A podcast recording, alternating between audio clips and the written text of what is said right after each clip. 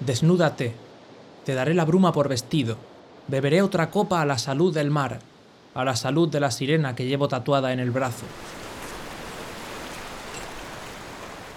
Cada noche salta el piélago y me pone los cuernos con Poseidón. Vuelve por la mañana cuando estoy durmiendo, rebosante de algas y de ortigas marinas. Cuando permanecemos en tierra un largo espacio de tiempo, se marchita y pierde sus colores.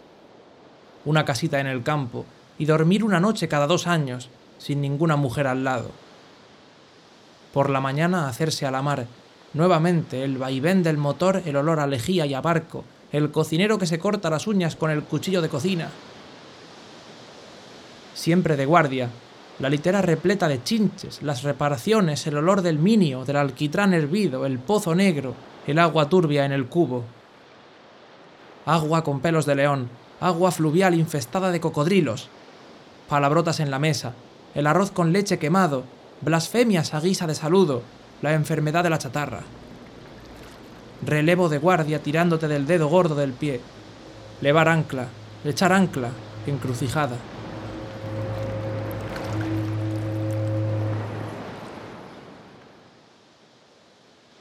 La Guardia fue la única novela de Nikos Cavadías, uno de los poetas más importantes de la literatura griega contemporánea. Esta es una obra sobre marineros y vida en alta mar. Sobre ella y sobre Trotalibros Editorial hablaré en el episodio de hoy. Soy José Marqué y te doy la bienvenida a Pantalla de Papel, tu podcast de libros y cultura. Espero que disfrutes estos minutos conmigo y te suscribas para no perderte futuras recomendaciones y reseñas. Arriad las velas, es la hora de zarpar.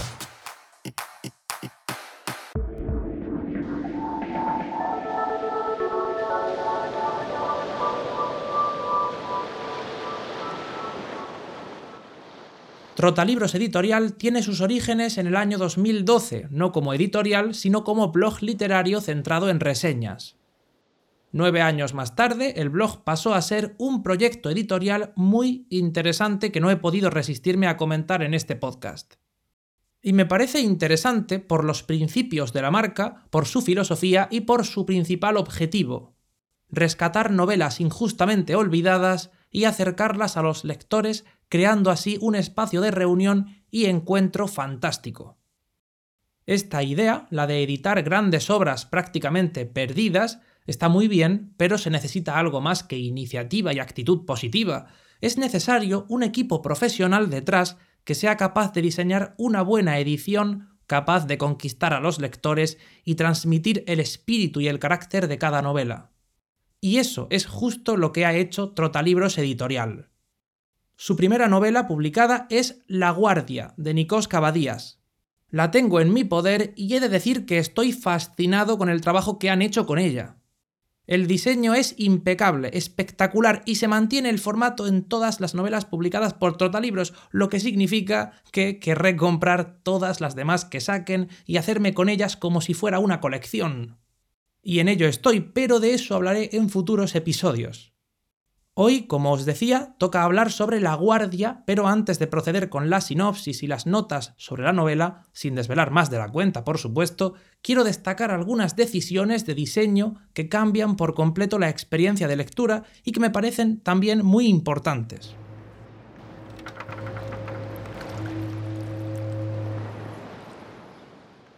Para empezar, la novela es de tapa dura, lo que se agradece. La portada es muy bonita y limpia, con el nombre del autor y la obra en la parte de arriba y el de la traductora en la zona inferior. Llama mucho la atención que aparezca el nombre del traductor en una obra, las editoriales suelen esconderlo en letra pequeña en el interior. En este caso no solo aparece dentro, sino también fuera. La sinopsis no aparece en la contraportada, en su lugar encontramos una faja vertical que solo es visible desde atrás, una decisión que aplaudo es original, diferente y sirve para proporcionar información adicional sin alterar lo que es el diseño ni saturar las cubiertas. El logotipo de la editorial aparece en el lomo, es un faro iluminado y la luz apunta a derecha e izquierda, atravesando así la portada y la contraportada de extremo a extremo, como si nos marcara el camino a seguir y nos iluminara en él. De hecho, cuando abrimos el libro encontramos las dos primeras páginas y las dos últimas coloreadas por completo de ese tono amarillo. Con él, el mosaico del icono de la novela, en este caso las olas. La primera vez que lo abrí me sentí como un personaje de Pulp Fiction que abre el maletín misterioso, como si me iluminase el rostro con su fulgor, tan brillante, tan dorado.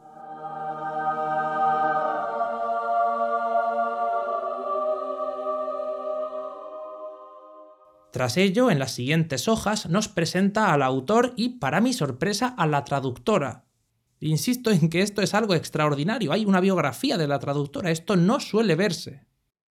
Mi hermana estudió traducción e interpretación, siempre me habló del papel de los traductores y de su consideración. Prácticamente nadie sabe nada de ellos. Es posible que nuestra obra favorita sea tan especial para nosotros gracias a un traductor, pero no nos molestamos ni en leer su nombre. En cambio, Trotalibros Editorial le da esa visibilidad a estos profesionales cuyo trabajo hace posible que obras como La Guardia lleguen a nosotros. Y esto es algo digno de aplauso.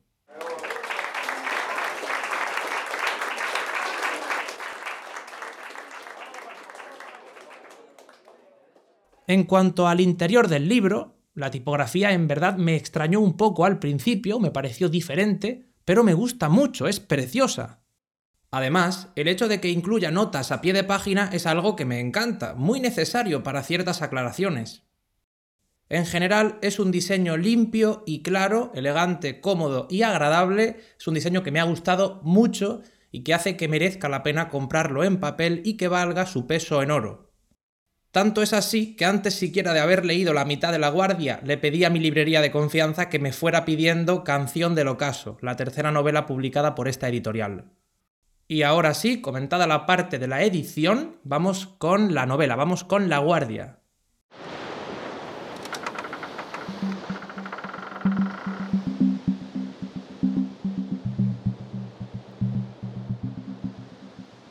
¿Conducimos nosotros a los barcos o nos conducen ellos? Los llaman chatarra o jalata. Hay barcos con nombre masculino y son femeninos, y a la inversa. Hay unos que te rechazan en cuanto les pones el pie encima, te expulsan, te zarandean, te hacen tropezar con las cañerías, con los imbornales, y otros que te acogen como si fueras uno de sus tornillos, de sus cazonetes, de sus clavos. ¿Quién ha visto heridas más sangrantes que las que producen la herrumbre o el minio añejo en las costillas? ¿Quién ha oído quejido más humano que el de la chimenea al copular con la bruma o el que percibimos cuando hay tempestad, sin que mano alguna haya tirado del alambre de la sirena? Ella brama sola al desposarse con el viento. Dos ojos, uno es verde como una esmeralda, el otro rojo como un rubí, los llaman luces de navegación, luces de banda, pero son ojos. No conducimos nosotros a los barcos, son ellos los que nos conducen.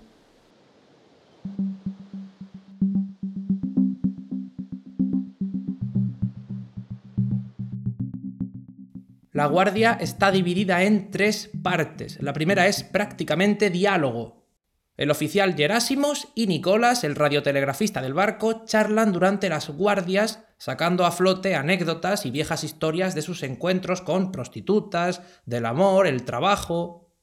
Muchas de esas historias se interrumpen por la acción de otros marineros o por sus propias tareas. Ya, un nudo de profesional. Muy bien, Simpson. Pero otra vez, ¡ata el cabo al barco! encontramos una narración en la que escasean las acotaciones e incluso se amontonan las intervenciones confundiendo un poquito al lector. En mi caso yo no sabía al principio cuál de los dos hablaba en cada momento. Es una novela que requiere la atención del lector, aunque esta primera parte es la más sencilla. Dejadme que os enseñe un poco el carácter de la novela leyendo dos fragmentos el primero es de una conversación sobre las mujeres. Uno de los marineros afirma que les tiene miedo, que le dan miedo.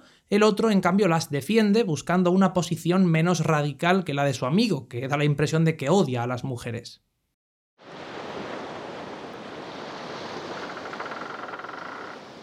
¿Tú no piensas casarte?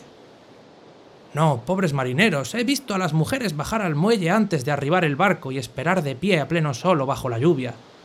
Las he visto despedirlos cuando zarpaba atormentadas, destrozadas por los abortos, con una caterva de niños tironeándoles de las faldas.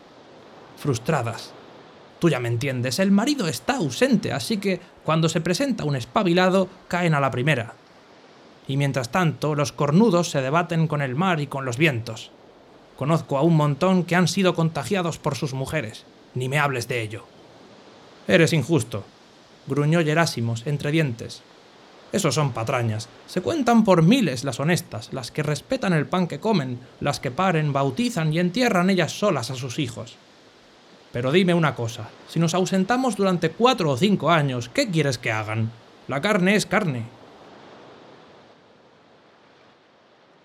El otro fragmento es un diálogo entre el oficial y Diamandis, el agregado, a quien le da órdenes todo el tiempo. Diamandis, corre a despertar al capitán y dile que avanzamos con la popa. Date prisa. Entró en el puente y estuvo mirando un rato su reloj a la luz de la brújula, midiendo las revoluciones. Silencio.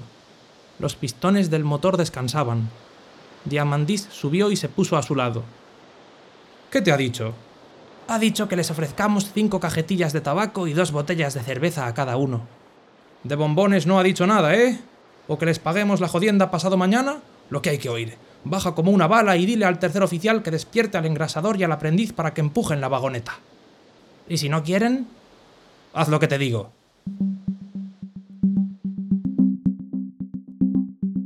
¡Isabela! ¡Rafaela Barlovento! Del Gallardete! ¿Qué estás haciendo? ¿Qué estás haciendo tú? No, ¿qué estás haciendo tú? ¿Qué estás haciendo tú? No, ¿qué haces tú? ¿Qué haces tú? El capitán es quien da las órdenes. El capitán ya está dando las órdenes. Es mi barco, soy el capitán. Las cartas son mías. Pues serás el cartero. ¡Callaos! ¡No quiero oíros! ¡Es una orden! ¿Ha quedado claro? Lo siento. He pensado que si está en duda el puesto de capitán podría ofrecer mi candidatura. Lo siento. La segunda parte es la más poética del libro. El radiotelegrafista le pega a la botella y la narración cambia por completo. De esa parte he sacado este último fragmento, y digo último porque no voy a leeros más trocitos. Si queréis saber más del libro, si queréis enteraros de más detalles y anécdotas, tenéis que leerla completa. Este fragmento dice así. Yo en tierra me mareo. El viaje más difícil, el más peligroso, lo hice sobre el asfalto, desde Sintagma hasta Omonia. Os damos pena porque no tenemos casa, porque caminamos con las piernas abiertas, porque en el puerto vamos con las camisas arrugadas y la ropa sin planchar.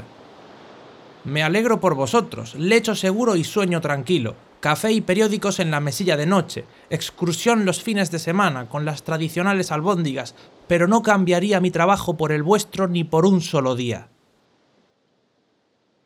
Estamos ante una novela en la que la trama no importa tanto, sino más bien lo que los personajes nos cuentan.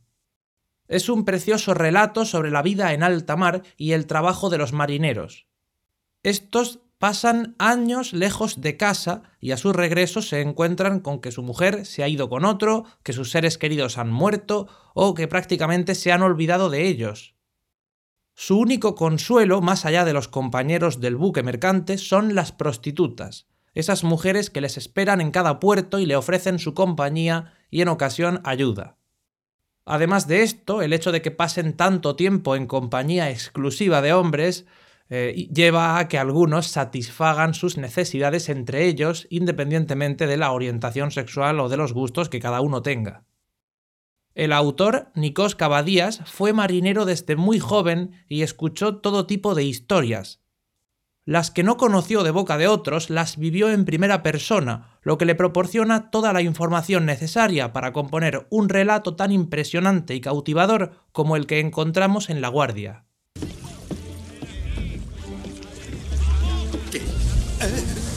Vos, deteneos. Cuesta un chelín amarrar el barco en el muelle. Y debéis comunicarme vuestro nombre. ¿Y si os doy tres chelines?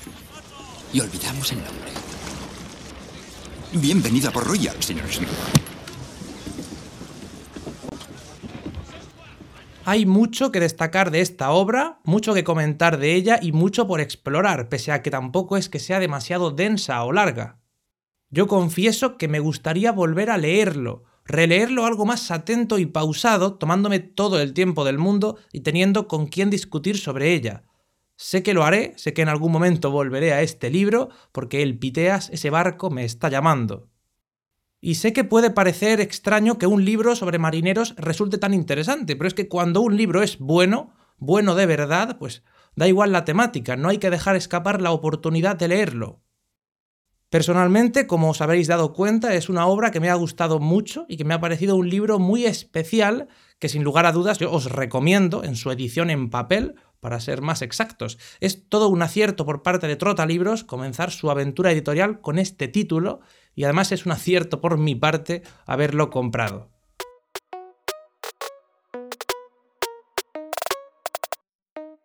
Queridos oyentes, por vuestro bien no voy a contar nada más al respecto, dejaré que la descubráis vosotros mismos. Esta es La Guardia de Nicos Cavadías, editado y rescatado por Trotalibros Editorial.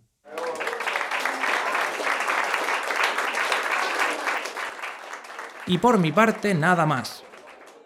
Puedes seguirme en Twitter o Instagram como arroba marquemepese enviarme un comentario o una propuesta a mi correo electrónico marquemepese.icloud.com y suscribirte para no perderte los próximos episodios.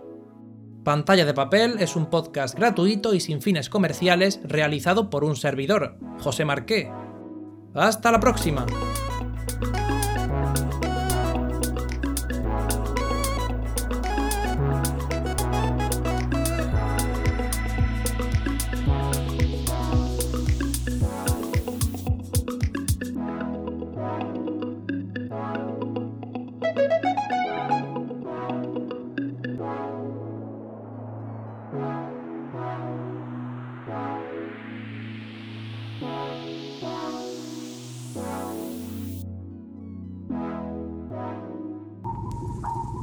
Eh, Fry, mira mi caña de pescar guiada por láser. Calla, Bender, me ahuyentas la pesca. Vale, me pondré en ese otro lado.